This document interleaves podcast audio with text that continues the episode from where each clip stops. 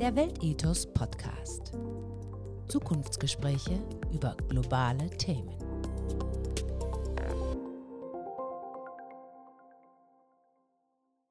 Herzlich willkommen. Hier ist der Weltethos Podcast. Mein Name ist Bernd Villhauer. Ich bin der Geschäftsführer des Weltethos Instituts und habe das große Vergnügen, bei diesem Podcast interessante Gäste begrüßen zu dürfen. Heute wird es sich um Themen wie Reichtum, Wohlstand, aber auch soziale Gerechtigkeit drehen. Und das sind Themen, die unser Anliegen hier im Institut ganz zentral betreffen. Bei uns geht es um Wirtschaft und Ethik, um Unternehmensethik, um Wirtschaftsethik global.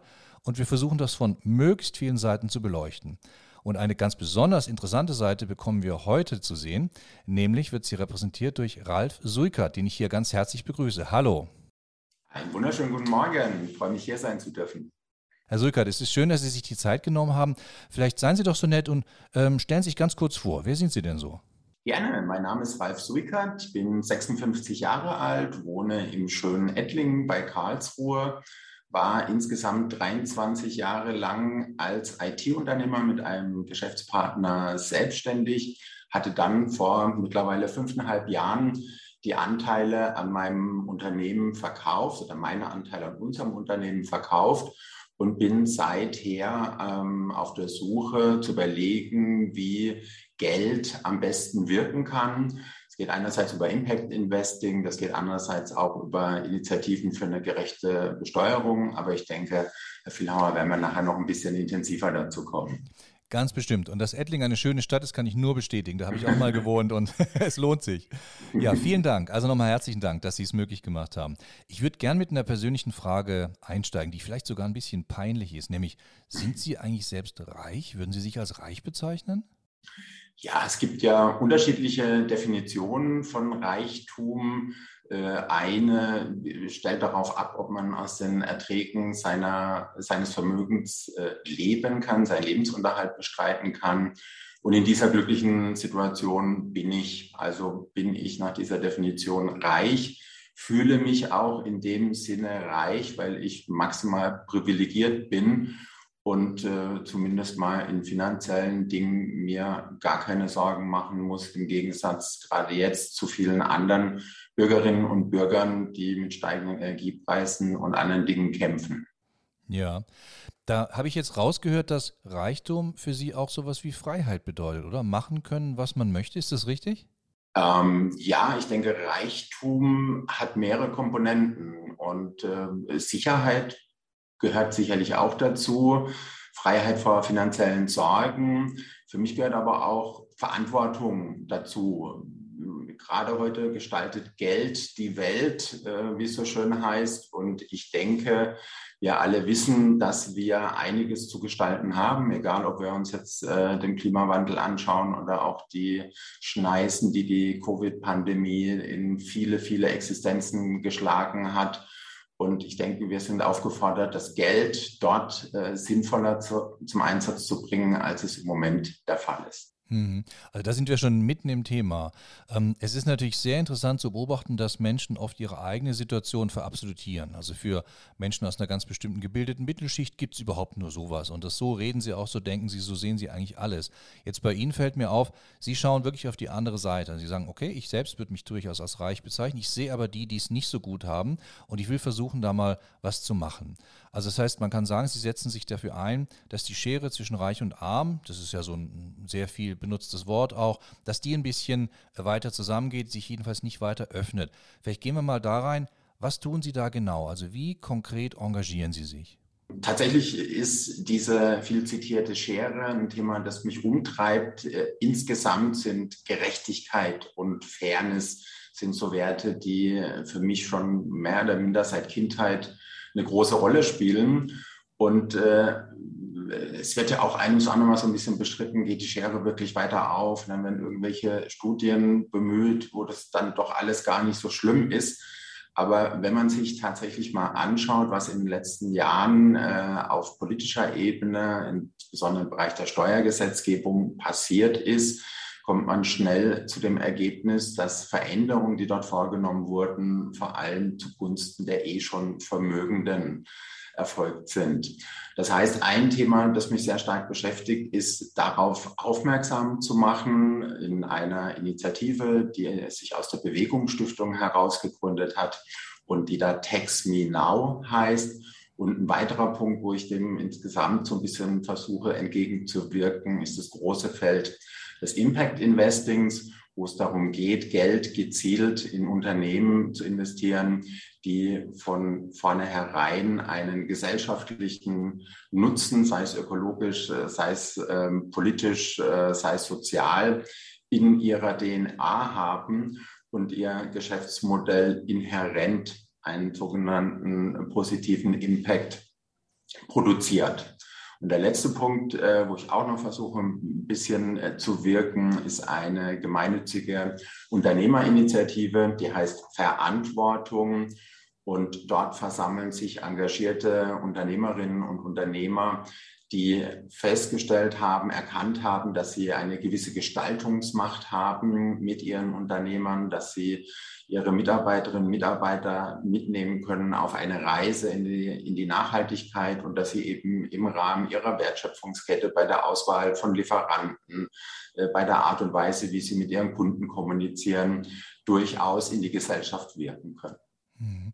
Sehr gut, das sind ja ganz verschiedene Ebenen. Also man sieht, Sie sind da auf vielfältige Weise aktiv äh, für ihre Themen. Also das gute alte Klischee, dass die Reichen auf dem Sofa liegen und exotische Drogen konsumieren, stimmt jetzt hier schon mal nicht. Ja? Sie sind ein sehr aktiver und engagierter Mensch.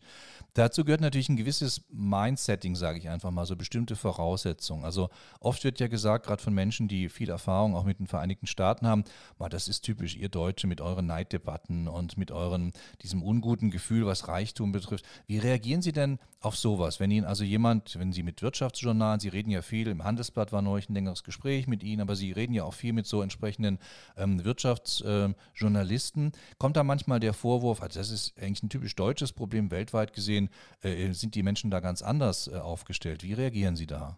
Tatsächlich, das Neidthema wird gerne gespielt und ähm, ich persönlich finde, wir sollten Neid und Gier durchaus äh, zusammen betrachten, weil wenn wir uns auf der anderen Seite anschauen, ähm, was zum Beispiel im Rahmen von dem Cum-Ex oder Cum-Cum-Skandalen passiert ist, muss man sich schon fragen, wie gierig man sein muss, dass man sich an Geschäften beteiligt, sich Dividenden auszahlen lässt, die man nie erhalten hat.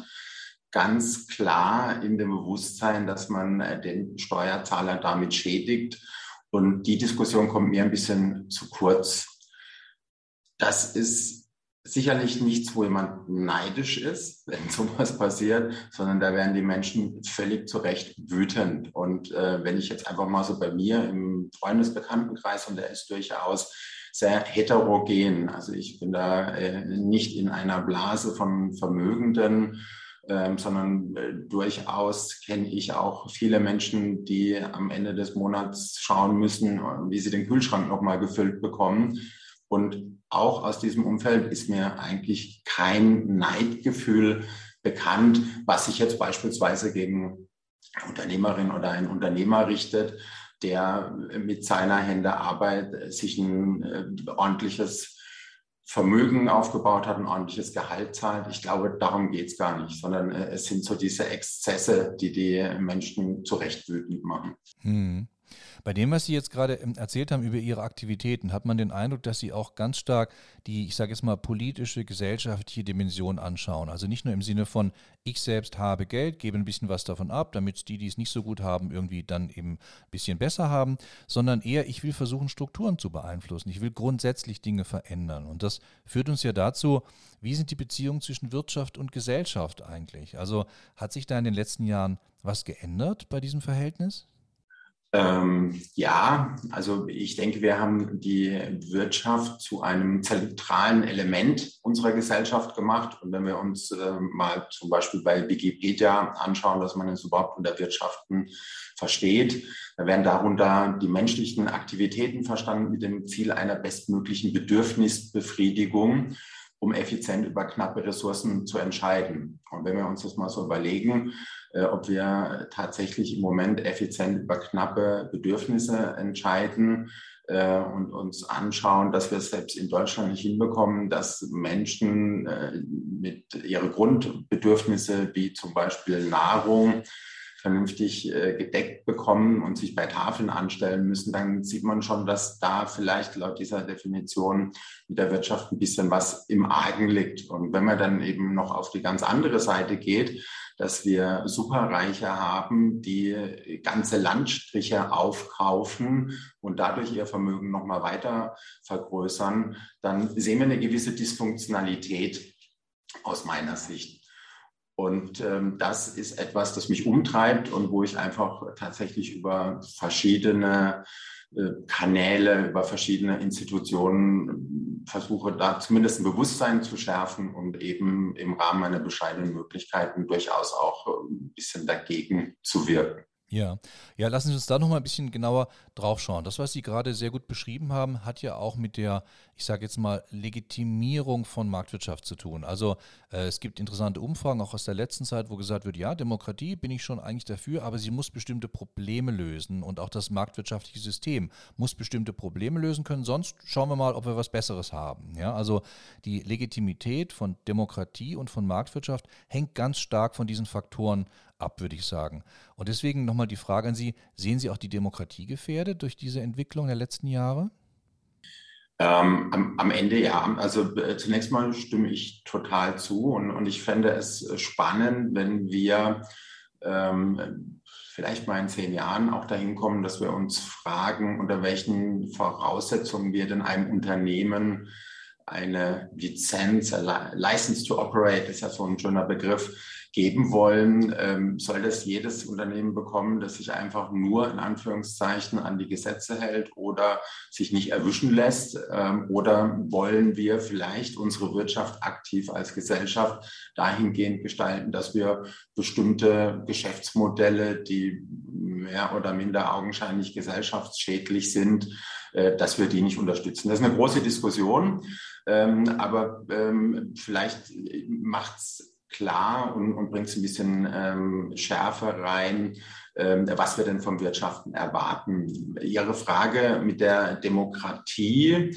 ähm, das ist äh, sehr spannend, weil tatsächlich der Einfluss der Wirtschaft auf die Demokratie deutlich zugenommen hat in den letzten Jahren. Und es gibt eine äh, schöne Studie von einem äh, Professor von der Uni Princeton, äh, dem äh, Martin Gillens, der vor vier, fünf Jahren sowas ähm, sich Gesetzesentscheidungen, die im amerikanischen Senat bzw. Kongress getroffen wurden, angeschaut hat und äh, dazu auch jeweils Umfragen gemacht haben, was wünscht sich der ärmere Teil, und das ist der weitaus größere Teil der Bevölkerung, was wünschen sich die Reichen. Und äh, tatsächlich ist äh, wenig überraschend, aber dann doch in der Dimension äh, ein, ein wenig erschreckend äh, herausgekommen, dass fast alle Gesetzgebungsvorhaben sich nicht an der Mehrheit orientiert haben, sondern an den Wünschen in Anführungszeichen der Reichen. Und ähm, wir kommen auch gleich nochmal nach Deutschland, aber wenn man sich in Amerika ein bisschen genauer anschaut, dann ist es äh, insofern schon mal spannend, dass im Kongress die Hälfte der dort sitzenden Kongressmitglieder Millionäre sind. Ja, und 77 Prozent augenscheinlich Multimillionäre, die mindestens drei Millionen äh, an äh, frei verfügbarem Vermögen haben. Und die andere Hälfte, die da drin sitzt, kommt da auch nur rein, wenn sie von Vermögenden unterstützt wird. Und dann ist es vielleicht auch gar nicht äh, so schwer nachzuvollziehen, dass die das eventuell nicht so dolle fänden, wenn dort zum Beispiel höhere Steuern für Vermögende beschlossen werden, weil dazu haben sie den Kongressmitarbeiter oder Kongressangehörigen, die Angehörige ja nicht gewählt und unterstützt. Und ähm, auch in Deutschland äh, haben wir Entwicklungen, die zum Glück jetzt äh, in der Politik äh, bei weitem nicht so krass sind wie in Amerika. Aber ähm, wenn wir selbst im Manager-Magazin, ich denke, es war so vom halben Jahr, eine Schlagzeile haben, wie Lidl-Gründer Dieter Schwarz baut sich eine Stadt, äh, wo darauf angespielt wird, dass äh, der Herr Schwarz äh, zum Teil auch über seine Stiftung dort in Heilbronn, äh, Hochschule, äh, Planetarium und weiß der guckt, was alles fördert, dann ist es schon eine Frage, wo wir uns stellen müssen, wollen wir, dass einzelne Menschen Stadtbilder prägen? Ja, oder äh, die Familie Stoch, Stochhead ist äh, von, von Brose, äh, ging auch schon ein ums andere Mal in, äh, durch die Presse, die hatte sich seinerzeit dafür eingesetzt, dass in der Stadt Coburg, die sehr stark von ihr unterstützt wird, entsprechend eine Stra Straße umbenannt werden sollte nach einem Ahnen, der durchaus auch ähm, eine gewisse Nazi-Vergangenheit hatte, wo die Stadt Coburg sich zunächst verweigert hatte und äh, demzufolge die Unterstützung, die Spenden äh, entsprechend entzogen wurden. Also wir haben da schon viel mehr Einfluss, als wir es uns wünschen und, und vorstellen. Und äh, der Trend geht leider eher in die Richtung, dass politische Entscheidungen mehr und mehr auch bei uns von der Lobby des großen Geldes, nenne ich sie mal, geprägt werden.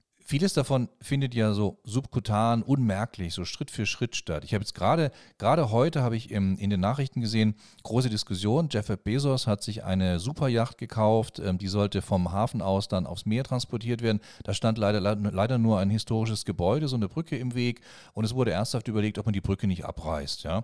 Ähm, dass man das überhaupt überlegt, dass solche Dinge überhaupt in der Diskussion sind und dass ein Bürgermeister dann vielleicht denkt, Mensch, ja, mit Jeff Bezos möchte ich es mir nicht verscherzen. Ja? Ähm, das ist natürlich schon so eine Art, wie man im Englischen sagt, Slippery Slope, so eine, so eine schiefe Ebene, wo dann langsam immer mehr ins Rutschen gerät. Ja. Das finde ich sehr schön beschrieben und vor allem finde ich toll, dass Sie, sagen wir mal, sagen, es geht hier um Macht. Ne? Also oft sind ja bei diesen Diskussionen so, ja, ich möchte gern was Gutes tun, das gefällt mir nicht, aber die Machtfrage zu stellen, wer hat die Macht, wer entscheidet, wie verändern wir sowas, ja, die finde ich entscheidend. Und jetzt haben Sie die deutsche Diskussion angesprochen oder die deutsche Situation. Viele Menschen hierzulande, habe ich den Eindruck, haben vor der Macht der sogenannten Tech-Konzerne eine gewisse Angst. Also das, was man gern so als GAFA, äh, Google, Amazon, Facebook, Apple äh, be beschreibt. Vielleicht können wir da noch mal kurz reden. Also wie schätzen Sie das ein? Ist das wirklich so eine große Macht und wie, wie kann man da eventuell was tun? Ähm, ein ebenso spannendes wie schwieriges Thema. Ähm, wenn Sie jetzt gerade Facebook, Neudeutsch Meta oder was heißt nicht Neudeutsch, aber umbenannt Meta nehmen, äh, die hatten ja 214 war das, glaube ich, ähm, WhatsApp gekauft. Und ähm, ich persönlich bin kein großer Fan von seinerzeit Facebook, war dort auch nicht aktiv, äh, war mir schon die ganze Zeit immer so äh, eine Datenkrake, die mir suspekt war. Und ich hatte tatsächlich damals äh, bei mir WhatsApp, das ich vorher genutzt hatte, das hat ja am Anfang noch einen Euro oder sowas gekostet im Jahr. Das hatte ich gelöscht und hatte damit meiner damals noch auf die Schule gehende Tochter gesprochen und hat ihr das erzählt und hat sie gemeint, ja, ein Freund von ihr, der hätte das auch gelöscht. Und dann habe ich gesagt, wow, toll. Sagt sie, naja, hm, sie weiß nicht so genau. Also ähm, sie geht mal davon aus, dass der jetzt bei vielen Sachen einfach nicht mehr dabei sein wird. Ja, weil die anderen haben WhatsApp die Gruppen äh, soweit gelassen. Und am Anfang gab es dann auch mal irgendwie noch jemand, der dann eine SMS dorthin geschickt hat, aber im Großen und Ganzen ist man da relativ schnell raus. Und äh, bei mir persönlich äh, hat es auch dazu geführt, dass ich äh, in der Zwischenzeit WhatsApp nochmal zweimal gelöscht habe, im Moment wieder nutze, allerdings ohne die Synchronisation von dem Adressbuch, weil es einfach ein, ein Standard ist, ohne den ich quasi auch mit Handwerkern oder wie auch immer nicht kommunizieren kann. Und das ist natürlich schon auch ein Problem. Ähm, das fühlt sich erstmal alles relativ komfortabel an, aber wenn wir sehen, was aus diesen Daten dann alles an Informationen gewonnen wird, dann kann einem Angst und Bange werden. Und wir erleben das ja dann auch immer, äh, wenn Wahlen anstehen. Es gab ja da auch seinerzeit ähm, Cambridge Analytica. Das läuft heute eigentlich noch ganz genauso. Man schaut einfach, man hat ja sehr genaue Profile von den Menschen, weiß, was die liken, was sie nicht liken kann. Also sehr gut auch abschätzen, ob die zur Wahl gehen, wen sie denn gegebenenfalls wählen würden. Und ähm, über diese Profile können dann Parteien ähm, in ihren Wahlkampfstrategien, je nachdem wie skrupellos, nenne ich es jetzt einfach mal, sie sind, äh, eben äh, potenzielle äh, Wähler, die eigentlich zu Hause bleiben würden, motivieren, zur Wahl zu gehen, wenn sie dann eben versuchen darzustellen, dass jemand aus dem Freundeskreis, aus der Gruppe wieder, wie auch immer, auch zur Wahl gegangen ist oder eben abzuhalten. Und damit wird dann auch die Demokratie wieder unterlaufen. Das ist ein Effekt. Und ein anderen Effekt, den wir sehen, im Moment hatte ich so einen Eindruck, ebbt das wieder ein bisschen ab mit der Querdenker-Szene. Äh, ich hatte auch mal einen netten Beitrag gelesen, da hat jemand gesagt, wenn jemand jetzt hier mit sehr kruden, ich will das alles jetzt nicht komplett abtun, aber teilweise sind ja schon sehr krude Theorien, äh, die dort in die Welt gebracht werden. Und wenn mit einer solchen kruden Theorie jemand an den Stammtisch zu zehn Personen kommt und alle neun sagen, du, hm, da bist du jetzt aber irgendwo ganz auf einer falschen Spur, dann geht er im Zweifel nach Hause und denkt noch mal ein bisschen nach. Und heutzutage ist es halt so, der geht nach Hause und findet dann halt 10.000 die in seiner Bubble in Anführungszeichen auf Facebook oder welchen sozialen Medien auch immer genauso denken wie er. Und da geben wir auch wieder Macht in Hände von Konzernen, die letztendlich logischerweise nur eines machen wollen, damit Geld verdienen. Und die haben kein Gewissen, die, die haben keine Skrupel, eben auch ein Stück weit, ich sage es mal so hart, Wahlmanipulation als Geschäftsmodell zu betreiben. Mhm. Ja, vielen Dank. Also jetzt haben wir ein bisschen den Weg zurückgelegt von, sagen wir mal, äh, finanzieller Macht, Reichtum in der Gesellschaft, Reichtum und Armut, hin zu sowas wie politischer, gesellschaftlicher Macht, die eben aus bestimmten Geschäftsmodellen auch entsteht. Also diese Plattformökonomie zum Beispiel, ne? also eben jetzt, wir haben als Beispiel ja gerade Facebook diskutiert. Ähm, das, da gibt es einen ganz engen Zusammenhang. Jetzt frage ich mich, wo sind denn die besten Hebel, um da was zu tun? Also mir fallen zwei Dinge ein. Oft wird mehr Transparenz gefordert. Also lass uns das offenlegen. Lass uns mal klar sagen, wer steckt hinter welcher Sache und was hat es für Folgen. Das ist so der erste Punkt. Und der zweite Punkt, was man auch immer wieder hört, Entflechtung. Also man sagt, ja, Standard Oil, damals das historische Beispiel in den USA, da hat ein Präsident gesagt, ich will nicht, dass alles nur von der einen Firma abhängt, die wird jetzt zerschlagen, Punkt. Und das war in den USA, also dem Mutterland des Kapitalismus. Ja. Also die zwei Dinge würden mich nochmal interessieren, wie stehen Sie dazu? Wie kann man mehr für Transparenz sorgen? Und würden Sie so weit gehen zu sagen, also lass uns doch Facebook einfach entflechten und in mehrere Firmen zerschlagen? Würden Sie den Schritt gehen? Absolut. Also fangen fang wir mit dem letzten Thema an. Ja, weil die, die Systeme sind ja extra so gebaut, dass da auch niemand anders andocken kann. Ja? Also wenn wir beide jetzt auf die tolle Idee kämen, wir machen jetzt ein, ein faires äh, soziales Netzwerk und wir nutzen dort auch nicht die Daten gegen die Mitglieder und Mitgliederinnen in diesem Netzwerk, sondern wir bauen jetzt was richtiges Neues auf, dann haben wir genau das Problem, das ich seinerseits und viele andere auch mit WhatsApp hatte, das ist sau schwer, aus andere Menschen aus so einer Plattform auf eine neue Plattform zu transformieren. Funktioniert fast gar nicht. Und natürlich gibt es auch keine Schnittstellen. Ja, das wäre auch okay, wenn einfach nur äh, die Kontaktdaten ausgetauscht würden und dann gäbe es eine definierte Schnittstelle und ich kann mich dann entscheiden, ob ich zu Facebook gehe und sage, okay, pff, die sollen mich halt überwachen und, und mich manipulieren oder ob ich auf unsere tolle Plattform gehe und sage, naja, okay, kostet halt einen Euro im Monat oder was auch immer. Aber das geht ja nicht. Und äh, da das nicht geht, müssen wir uns schon überlegen, wie wir dieser Macht entgegentreten und dass wir das jetzt auf die Schultern der einzelnen Nutzerinnen und Benutzer legen, das wird nicht funktionieren. Und von daher bleibt eigentlich aus meiner Sicht auch nur der Weg, dass wir das entflechten und äh, von politischer Seite, von regulatorischer Seite hier viel stärker und, und entschlossener vor allem auch vorgehen. Das zweite Thema, das Sie angesprochen haben, die äh, Transparenz. Ähm, da äh, denke ich, ist es wichtig, dass wir uns äh, etwas intensiver auseinandersetzen, auch mit Organisationen, die ja für Transparenz auch stehen. Ja, also was mir so im Kopf kommt, ist beispielsweise Lobby Control oder die Bürgerbewegung Finanzwende, die ja durchaus auch hinter die Kulissen schauen und äh, in unterschiedlichen Bereichen Machtstrukturen auch aufdecken. Und äh, solche Organisationen sollten wir auf der einen Seite stärken und auf der anderen Seite uns auch mit deren Rechercheergebnissen und Studien und was alles auf den Markt gebracht wird und wirklich auch äh, erschreckend zu beobachten ist, mit dem sollten wir uns auch auseinandersetzen. Hm. Jetzt haben Sie unvorsichtigerweise Finanzwende genannt und damit einen Themenbereich betreten, der mich natürlich total interessiert, also Finanzstrukturen, Finanzmarkt etc. Ich bleibe mal kurz bei der Finanzwende. Da gibt es ja diese Untersuchung über Lobby-Einfluss und wenn ich es richtig erinnere, war es so, dass auf einen Bundestagsabgeordneten 40 Finanzlobbyisten in Berlin kommen. Ja? Das ist natürlich schon, also da erschrickt man schon ein bisschen, oder, wenn man das liest? Absolut. Und ähm, wir hatten vorhin ganz, oder ich hatte kurz äh, die amerikanischen Verhältnisse genannt. Die sind natürlich noch mal viel schlimmer. Ja, überhaupt gar keine Frage. Aber ähm, ich, ich finde es auch spannend, ähm, mit welcher Huspe man in, in Deutschland auch äh, auf Regierungsebene mit diesem Thema Transparenz umgeht. Sie hatten mit Sicherheit auch mitbekommen, das Thema mit dem Dinner des seinerzeitigen Gesundheitsminister äh, von Herrn Spahn, ähm, in dem 9.999 Euro an Spenden eingeworben worden sind. Das waren keine 10.000 Euro, weil man es dann hätte offenlegen müssen. Ja, und augenscheinlich ist diese Transparenz äh, in dem Zusammenhang etwas, das man da nicht so gerne hat.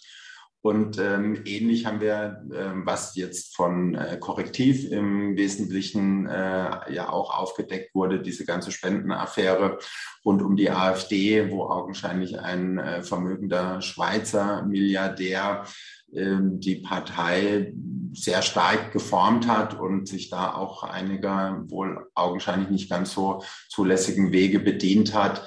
Äh, das zeigt, dass wir da sehr starke Verflechtungen haben und ähm, dass generell vielleicht es auch keine gute Idee ist, wenn politisch, politische Parteien von industrienahen Verbänden, Lobbyisten unterstützt werden können. Ja, also wenn der Verband der Automobilindustrie beispielsweise eine größere äh, sechsstellige Spende an die CDU überweist, dann ist ja auch klar, äh, dass der das nicht macht, weil er die CDU eine ganz tolle Partei findet, sondern weil er damit seine Interessen gewahrt sehen möchte. Und ähm, das ist sicherlich ein Weg, der nicht wirklich demokratisch ist. Hm. Also ein gutes altes Sprichwort ist ja Follow the Money oder ein guter alter Satz. Schau mal hin, von wo nach wo da Geld fließt äh, und dann verstehst du mehr über die Verhältnisse. Ich glaube, das ist etwas, worauf wir uns noch mal ein bisschen konzentrieren können, weil das ist ja auch ein Aktivitätenbereich, der für Sie ganz wichtig ist, dass Sie sagen, äh, Geld ist ein entscheidender Hebel und wir müssen auch mit dem Geld und dem Finanzgewerbe da neue Dinge erreichen. Deswegen vielleicht da mal das Schlaglicht drauf. Zufällig ist es auch eins meiner Lieblingsthemen und deswegen ähm, können wir da mal kurz drüber sprechen. Ähm, erster Punkt, äh, nachhaltige Finanzprodukte. Also es gibt im Augenblick eine große, man kann sagen, Nachfragewelle, es gibt eine große Bewegung in Richtung Sustainable Finance. Es gibt die äh, EU-Taxonomie-Diskussion, das ging jetzt auch durch die Presse, weil man eben gesagt hat, ähm, auf der EU-Ebene, hm, Atomkraft in Richtung CO2-Ausstoß vielleicht doch eine gute Technologie, womöglich ein grünes, eine grüne Technologie, ja, die man auch finanziell entsprechend dann ausstatten kann. Äh, lassen Sie uns da mal noch mal kurz drauf schauen. Sustainable Finance, also grundsätzlich was wäre Ihnen da wichtig? Was für Dinge sollte man da besonders voranbringen? Und wie gehen wir mit dem Problem des, dem Problem des Greenwashing um, dass man so tut, als wäre man grün, ist es aber gar nicht? Genau, also was mir wichtig wäre, dass wir diesen Trend hin zu Sustainable Finance befeuern, ja, dass wir tatsächlich unsere Banker, Vermögensverwalter, wen auch immer löchern und, und sagen, das macht überhaupt gar keinen Sinn, dass mein Geld in Dinge hineinfließt, die die Zukunft äh, unserer Gesellschaft und damit in dem Falle auch die Weltgesellschaft bedrohen. Wir stehen vor einer riesigen Transformationsaufgabe und die können wir unter anderem besser lösen, wenn wir Gelder in nachhaltige Geschäftsmodelle allokieren. Das ist der erste ganz wichtige Punkt. Und der zweite Punkt ist, da sprechen Sie auch mit dem Greenwashing äh, genau auch schon so ein bisschen den, den Pferdefuß an. Der zweite wichtige Punkt ist, genauer hinzuschauen. Und da haben wir auch, ähm, ohne dass das jetzt eine Werbeveranstaltung für die Bürgerbewegung Finanzwende äh, sein soll. Aber die hatten, ich meine, noch Ende letzten Jahres oder Anfang diesen Jahres auch eine Studie herausgebracht und äh, dargelegt, dass eben bei vielen An Geldanlagen, auf denen Nachhaltigkeit draufsteht, nicht unbedingt die Nachhaltigkeit, die die Anlegerinnen oder Anleger erwarten, enthalten sind. Und ähm, da müssen wir aus meiner Sicht als Gesellschaft und auch als Anleger fordern, äh, dass wir Belege bekommen, dass wir die Gesellschaften abstrafen, die uns veräppeln, mal ganz salopp formuliert, und äh, diese Diskussion am Laufen halten. Hm. Also wir vom Weltethos-Institut hier versuchen uns da auch ein bisschen zu engagieren. Wir haben jetzt nicht ihre Mittel, aber wir versuchen, wir tun, was wir können. Und bei uns taucht immer wieder diese Frage auf, wie ist denn ähm, eine neue Form des Investierens, die man so unter der Form oder dem, der Formel in Impact Investing ähm, versteht, wie kann man die besser fassen? Also vielleicht reden wir da nochmal drüber, denn wenn Sie sich irgendwo engagieren, wenn Sie investieren, ja, dann hat es ja einen gewissen Wumms, weil Sie können da gleich mal eine Million reinstecken. Ähm, worauf achten Sie, wenn Sie wirklich Impact, also Wirkung erreichen wollen mit den Investitionen? Vielleicht erklären wir Impact Investing äh, noch mal etwas genauer, zumindest mal unser Verständnis, weil es gibt im Moment keine Legaldefinition von Impact Investment, wo man sagen kann, das ist es und das nicht, aber es gibt sich so ein bisschen, es gibt eine Definition, die sich auf der Investorenseite herausschält und äh, die lautet im Wesentlichen, dass ein Investment in äh, ein Unternehmen ist, äh, das einerseits eine marktübliche Rendite erwartet, auf der anderen Seite aber, dass es eben ein Unternehmen ist, was ich vorhin schon kurz angedeutet hatte, das mit seinem uroriginären Geschäfts Zweck entweder ein ökologisches, ein soziales, ein ethisches oder vielleicht auch ein politisches Problem angeht. Das heißt, je besser das Unternehmen sich entwickelt, je mehr Kunden ein solches Unternehmen hat, umso größer ist der Beitrag zur Problemlösung. Und ähm, das ist eigentlich erstmal schon mal ziemlich grandios, weil wir jetzt einen weiteren Parameter in unser kapitalistisches Wirtschaftssystem einbringen, nämlich wir versuchen irgendwie zu greifen eine Wirkung. Ja.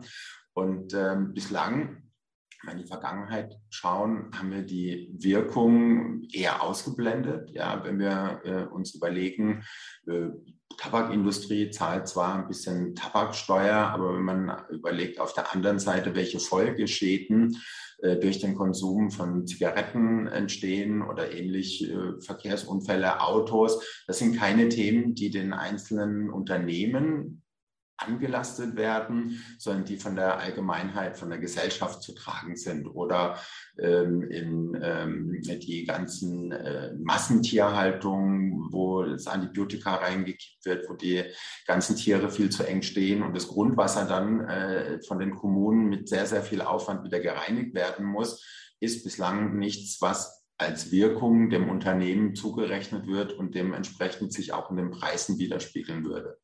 Beim Impact Investing kommen wir jetzt so ein bisschen äh, langsam äh, zu einer anderen Betrachtungsweise.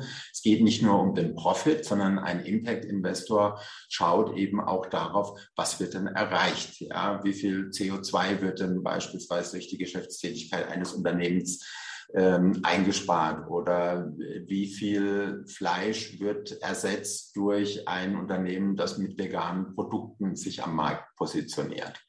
Und aus meiner Sicht ist es eine ganz, ganz große Chance.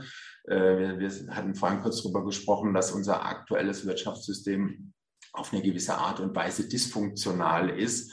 Und wir haben hier eine große Chance über das Impact Investing, es funktionaler zu machen, indem wir einfach Werte, die sich jenseits von dem Euro, der am Ende des äh, Geschäftsjahres übrig bleibt, die sich jenseits von diesem Euro manifestieren und eine Rolle spielen. Und äh, zwar auch eine Rolle dann bei der Ausrichtung des Unternehmens, bei der Incentivierung des Managements und vielleicht auch bei der äh, Rendite gegenüber den Investoren. Was ist, ähm, wir sind, äh, Sie haben gefragt, welche äh, Kriterien für uns wichtig sind. Wir haben auch so eine kleine Reise als Impact-Investoren hinter uns. Ich hatte, als ich vor fünfeinhalb Jahren Anteile an meinem Unternehmen verkauft hatte, ähm, ja, Impact Investing bei Incident gemacht, wenn irgendjemand auf mich äh, zugekommen ist, hat gemeint, er hat da eine tolle Idee und ich fand die Idee gut, äh, hatte ich, wenn ich da auch eine wirtschaftliche Chance gesehen hatte, ähm, da relativ schnell unterstützt. Zwischenzeitlich sind wir ein bisschen kritischer und haben uns auch auf eines der aus unserer Sicht doch mit am drängendsten Probleme, nämlich äh, das Thema Klima im weiteren Sinne Also ähm, Technologien, die ähm, zur Bewältigung des Klimawandels beitragen oder dem entgegenwirken. Ähm, das ist so ein Schwerpunkt bei uns und ähm, Jetzt sind wir, wenn Sie fragen, worauf wir achten, auch ähm, automatisch so ein bisschen bei der Diskussion mit der Impact-Messung. Ja, also idealerweise ist so ein Investment auch messbar. Man kann eben den eingesparten CO2-Anteil in Tonnen bemessen, was auch immer. Aber es ist im Moment alles am Anfang, möchte ich mal sagen. Also wenn wir jetzt beispielsweise ein Unternehmen, in dem wir auch beteiligt sind, ist Vegans. Äh, der ein oder andere, der auch ein Freund von vegetarischer oder gar veganer Ernährung ist, äh, wird da sicher schon mal drüber gestolpert sein. Sind letztes Jahr noch an die Börse gegangen. Und da ist es jetzt ähm, nicht so ganz trivial herauszulesen, was denn jetzt genau der Impact ist. Ich mache es mal plakativ, wenn anstelle einer Tiefkühlpizza mit Salami eine vegane Pizza im Regal liegt. Und äh, da sind wir dabei, also nicht wir, sondern die Impact ähm, Investment Szene, Messmethoden äh, zu entwickeln, die auf der einen Seite möglichst effizient und äh, aber auch genau den Impact bewerten und erfassen und auf der anderen Seite aber auch das Unternehmen, das äh, jetzt eben im Zweifel auch schon unterschiedlicher Regulatorik, sei es in steuerlicher Hinsicht und unterschiedliche Behördenanforderungen unterliegt, um das Unternehmen jetzt nicht auch noch zu ersticken mit ähm, zusätzlichen überforderten Ansprüchen hinsichtlich des Reports vom Impact. Mhm. Ich verstehe Sie so, dass Sie eben Kräfte freisetzen wollen. Also es gibt ja oft diesen Weg zu sagen, die Wirtschaft ist irgendwie böse, die machen dauernd falsche Sachen, wir regulieren so lange, bis die also entweder gar nicht mehr mucken oder halt wenigstens die richtigen Sachen machen. Bei Ihnen habe ich eher den Eindruck, dass Sie sagen, lass uns die Kräfte, die sich weiterentwickeln, stärken, ne? eben wirklich investieren in zukunftsorientierte Sachen und dabei, was ich erstaunlich finde, auch das Quantifizieren nicht vergessen. Das ist ja die große Herausforderung. Investoren wollen quasi Butter bei die Fische, die wollen wissen, wenn ich da so viel investiere, dann ist das erwartbar und ich kann denen die Wirkung erzeugen. Also so viel CO2 weniger oder oder oder.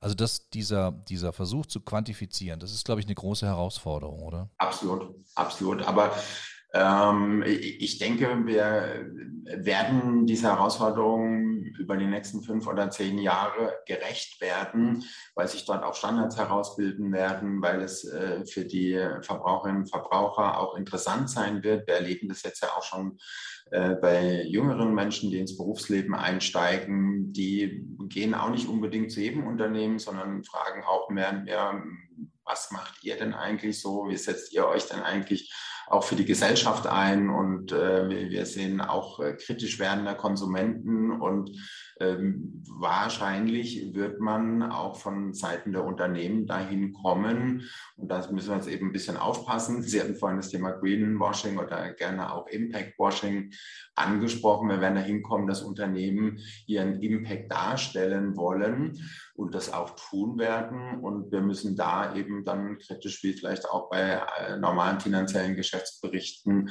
etwas genauer hinschauen und eben als Gesellschaft klar machen, dass wir das ernst gemeint wissen wollen und eben nicht irgendwie grün angestrichen haben wollen. Aber da wird der Trend hingehen, da bin ich äh, sehr zuversichtlich. Herr Suikert, das hört sich ja alles so an, als wäre das hier ein Match in Heaven. Wir haben so viele gemeinsame Themen und ich freue mich sehr, dass wir das so diskutieren können. Am Institut versuchen wir das ja schon seit vielen Jahren. Wir versuchen wirklich Wirtschaft und Ethik zusammenzubringen und zwar praxisorientiert, also eben auch den Impact zu erzeugen. Ähm, wenn ich Sie jetzt mal fragen würde, nehmen wir mal an, Sie wären der, der Gutachter oder der Experte von außen, worauf sollten wir denn da besonders ein Augenmerk legen? Was wäre Ihnen denn da wirklich wichtig in der Arbeit des Instituts? Gar nicht so einfach, weil äh, tatsächlich ja sehr vielfältige Themen äh, von Ihnen bearbeitet werden und teilweise auch sehr tiefgehend. Also ich finde die Arbeit äh, wirklich sehr beachtenswert. Was ich persönlich ähm, auch immer schön finde, wenn Arbeit sichtbar wird, ja, wenn Engagement sichtbar wird. Und deswegen fällt mir spontan der Weltethos Pitch Day ein, bei dem ja Startups entsprechend aufgerufen werden, ihre Ideen für eine bessere Welt äh, entsprechend ans Weltethos-Institut zu tragen. Und an solchen Stellen finde ich immer schön, dass auch dort Engagement sichtbar wird, dass Gründerinnen und Gründer auch motiviert sind und, und, und sehen, die Gesellschaft interessiert es und dass es auch so eine kleine Battle gibt um, um gute Ideen. Und von daher wäre das das Projekt, das ich so für mich äh, ja, als kleines Leuchtturmprojektchen vielleicht auserkoren würde an der Stelle, äh, um die Frage zu beantworten. Ja, prima. Herzlichen Dank. Ja, Welteditos Pitch Day ist uns wirklich ein großes Anliegen. Der wird am 1. Juni hier im Institut vergeben. Da gibt es einen Preis, mit dem wir Gründungen auszeichnen. Und Sie alle, die Sie jetzt hier zuhören, können sich natürlich bewerben. Ja, wir würden uns freuen. Vielen Dank. Und da wir jetzt schon so langsam in der Schlussphase sind, ich bin selbst erstaunt, ich habe gerade auf die Uhr geschaut, wie schnell jetzt die Zeit vergangen ist, aber so langsam wollten wir zum Schluss kommen, weil die Leute schätzen Podcasts äh, dann, wenn sie auch nicht zu lange werden. Ja. Ähm, wollte ich abschließen, erstens mit Ihrem neuen Weg, den Sie da begangen haben, also zwar mit den zwei Fragen, nämlich erstens, wo sehen Sie sich in 20 Jahren mit Ihrer Gesellschaft und mit dem, was Sie gerade an Aktivitäten begonnen haben? Und vielleicht nochmal ganz kurzfristig, wo sehen Sie sich in 20 Minuten? Schöne Frage. Ähm, in, in 20 Jahren äh, hoffe ich, dass ich mit meinen Kindern, meinen El Enkeln auf eine Gesellschaft blicken kann, die ein austarierteres, faireres Wirtschaftssystem gemeinsam entwickelt hat, das äh, entsprechend auch wieder den Menschen viel mehr in den Vordergrund stellt und nicht nur als Ressource behandelt. Das wäre so eine Vision, für die ich äh, mich auch einsetze und viele andere natürlich auch, überhaupt gar keine Frage. Das ist ein dickes Brett, das wir da alle auch an Ihrem Institut gemeinsam bohren. Aber das wäre so eine Vision für mich in 20 Jahren. Und ähm, in 20 Minuten habe ich äh, das große Vergnügen, mich äh, auf den Weg zu machen zu einem Mittagessen mit einem langjährigen Schulfreund. Wir kennen uns seit über 40 Jahren gehen äh, zu einem netten Italiener, den es auch seit über 40 Jahren gibt, der von zwei Brüdern geleitet wird, äh, die mit derselben Einrichtung wie vor 40 Jahren, also sehr nachhaltig ihr Geschäft betreiben. Und da freue ich mich schon sehr drauf. Hervorragend. Also das hört sich sehr gut an. Ich bin im Geiste bei. Mich gibt es auch schon länger als 40 Jahre. Insofern darf ich da mich, glaube ich, mitfreuen. Ähm, ja, nochmal vielen Dank, Herr Sückert. Also ähm, selbst wenn man im Einzelfall vielleicht eine andere Meinung als Sie hat, was hier ganz klar ist, äh, Mann und Mission, ja, stimmen hier wunderbar zusammen. Also Sie haben aus Ihren eigenen Erfahrungen Schlüsse gezogen. Sie wollen was Neues beginnen. Sie haben einen, finde ich, sehr integrierenden Blick. Sie haben die politischen wie die wirtschaftlichen Dinge jetzt hier auch noch mal ein bisschen zusammen dargestellt. Äh, für mich zumindest war das sehr bereichernd und ich danke Ihnen sehr, dass Sie sich die Zeit genommen haben und es gehört natürlich dazu, dem Gast noch mal ein Schlusswort zu geben. Was wäre denn, sag mal, wenn Sie es in einem Satz zusammenfassen müssten, das, von dem Sie sagen, Mensch, wenn die Leute das mitnehmen aus unserem Gespräch, ja, dann hab ich, haben wir unseren Job gut gemacht. Was, was wäre das denn? Tatsächlich, ähm, natürlich sind nicht alle in der Lage, jetzt äh, große Beträge zu investieren. Aber ähm, sobald Geld gibt, das irgendwo eine Anlage finden soll, dann äh, würde ich mir wünschen, dass wir viel stärker hinterfragen, was wir denn mit dem Geld bewegen. Es gibt so den schönen Slogan, der nicht von uns ist, aber investiere in die Welt, in der du leben willst. Ja, lasst uns Gedanken machen, was wir mit dem Geld gestalten wollen. Das viele kleine Beträge machen auch einen großen Betrag. Und das wäre etwas, äh, wo wir jeder für sich durchaus auch einen eigenen Impact erzeugen können. Hervorragend. Also vielen Dank nochmal. Das war der Weltethos-Podcast mit Ralf Suikert. Ähm, herzlichen Dank. Schauen Sie mal wieder rein und alles Gute. Bleiben Sie gesund. Bis dann. Tschüss. Vielen Dank.